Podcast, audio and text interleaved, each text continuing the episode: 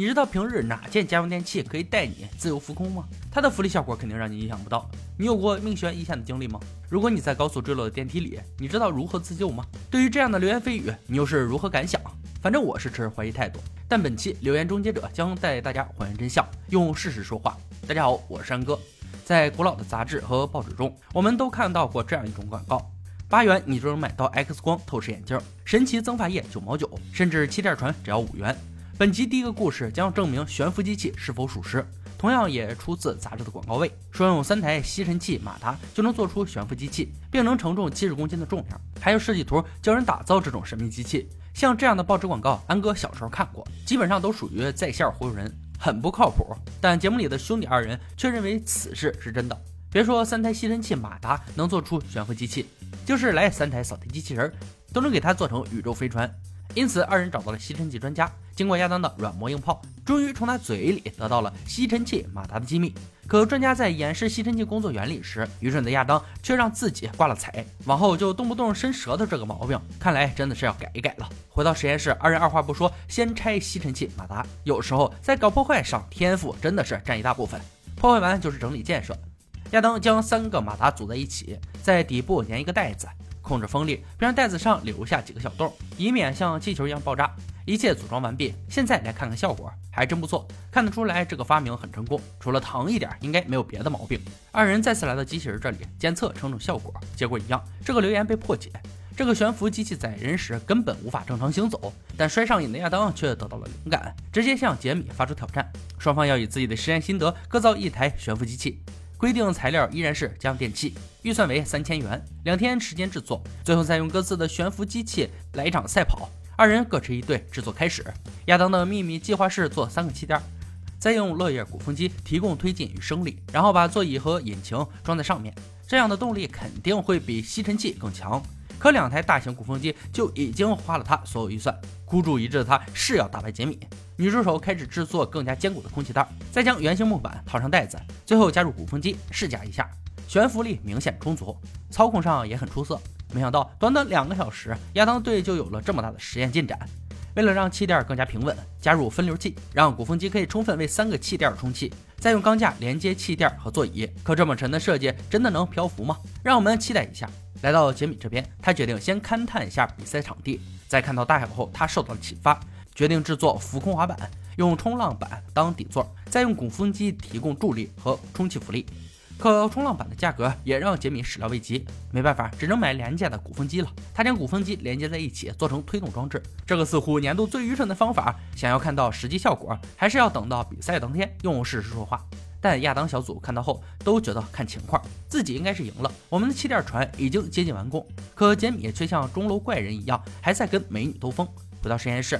亚当的庞大机器悬浮起来并不是问题，强大动力完全可以满足现在所需重量。杰米这边开始改造冲浪板，将鼓风机充当充气设备放置前方，再用空气袋在滑板下方收集空气。虽然能够悬浮，但效果并不平稳。于是，在冲浪板旁边加以裙边支撑。平稳效果呢明显提升，最后装上三个推进器，悬浮机器成功运作。等一下装上控制装置，就要正式还击对手了。另一边的亚当嘲笑了杰米的推动装置后，拆掉了原本的鼓风机扇叶。为了让机器动力更高、速度更快，他换上了大扇叶。这么小的马达根本无法带动，真是举起石头砸了自己的脚。现在他只能丢掉鼓风机马达，可谁能想到他竟然破坏规则，超额预算购买了除草机马达。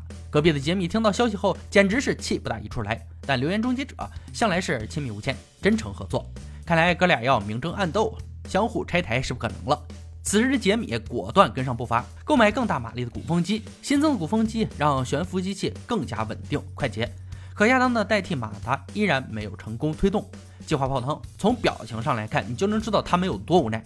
在无计可施的情况下，心生一计，披色核机翼，杰米将煽动他获得推动力。我称呼这个完美的设备为隐形的翅膀。来到第三天，双方抵达比赛现场，开头还是传统环节，相互下绊子，恶心对方。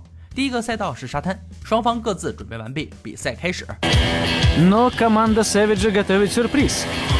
而你比赛根本不是自走悬浮器，而是古老的人力推动器。由于杰米组的一个队员拉稀了，导致最终以人数优势的亚当获胜。这大概是我见过最具含金量的比赛了。双方此时显然意犹未尽，来到第二赛道水泥地面，在没有人力支撑下，杰米轻松获胜。看来这个留言确实是假的，这根本不是悬浮，最多算是气垫船。接着我们来看本集第二个留言：死亡电梯。故事是说，如果有人在电梯里时突然钢缆断掉，电梯会快速坠落到电梯井，只要在坠地的前一秒尽量往上跳，就能保住一命。兄弟二人将用实验证明，在电梯坠落前跳到空中能否逃过一劫。首先，他们需要些专家指导。专家指出，这个留言并不科学，因为人的运动速率与电梯的速度一致。如果换作是他，他会选择将身体靠近地面，降低身体伤害。为了证明此事，杰米带着凯蒂来到一个废弃旅馆。这个旅馆有八层楼，报废的电梯正好适合他们。测量高度为三十一米，一千五百磅重量的电梯带人下坠，结果不难想象。但前提是必须要修好它。多年未转动的钢缆，还有残破不堪的马达，理论上这个电梯是可以修复的。但是这个巨大工程确实让杰米头疼不已。亚当则认为要想办法将电梯吊在顶点，然后制作假人，让他在坠地前跳起来。首先，杰米要测试人类瞬间跳起的速度，测试结果为每秒八尺出头。接下来就是准备用假人兄弟进行测试。杰米选择用弹簧装在套管中，然后快速锁扣，让假人起跳。擅长焊接的史嘉蒂轻松做出发射器，接着把假人定位做好，准备测试。但实际情况并不能跳起来。杰米觉得现在只能减轻多余重量，增加弹力，并且在装置上涂满猪油，降低摩擦。再试一次，假人是跳起来了，但高度不够。这次的重点放在弹簧上。他们去废弃的汽车厂，成功顺到了几个弹簧。在加大弹簧的测试下，假人成功的跳起完美高度。解决完假人跳跃，下一步就是清理电梯并运转它。杰米决定要用到实验室里的死亡机器人，改装成动力装置，拉动电梯到达顶点。二人经过一番温柔手法，终于拉动电梯箱。亚当再将电梯箱固定在顶端，用吊环与插销进行固定。除此之外，必须要去除平衡锤，让电梯失去平衡；用钢缆控制插销，让电梯自由坠地。这个电梯必须要彻底掌握所有状况，要是出错的话，就可能会有人为此送命。差一点就把我们电梯遇难者假人兄弟给忘了。安排好位置，电梯升到顶点，一切已经准备就绪，实验开始。亚当拉动插销。一切如计划般进行。电梯落地之前，假人跳起，但结果他还是四分五裂。显然，这个留言已经被破解。如果是人在里面跳起的话，会直接顶到电梯顶部。反正安哥才不会相信这样的鬼话。碰到此事，一定要按下电梯紧急按钮。看了以上两个实验，我们可以确定，三台吸尘器马达不可能做出悬浮机器，更不会承载人到处遨游。如果在电梯自由下坠时，人要跳起来，并不会躲避灾难。今天的留言挑战到这里也就落下帷幕了。小伙伴们，如果听过有趣且可信的留言，欢迎在评论区留言讨论。欢迎大家关注安哥，我们下期再见。